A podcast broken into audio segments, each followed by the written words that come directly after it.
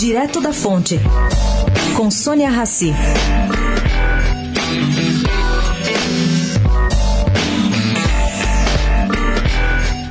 A proposta de Jair Bolsonaro de criar um superministério na economia, juntando Fazenda, Planejamento, Indústria Comércio e Secretaria-Geral, cria divisão no governo, propondo de um lado a Casa Civil e de outro a equipe de economia.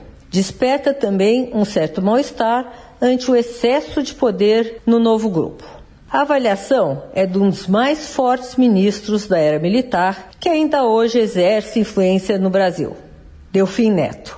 Por outro lado, segundo Delfim, o experiente economista de 90 anos lembra que, por mais que esse primeiro-ministro de Economia proposto por Bolsonaro tenha poder, o limite de suas decisões continua sendo o presidente da República.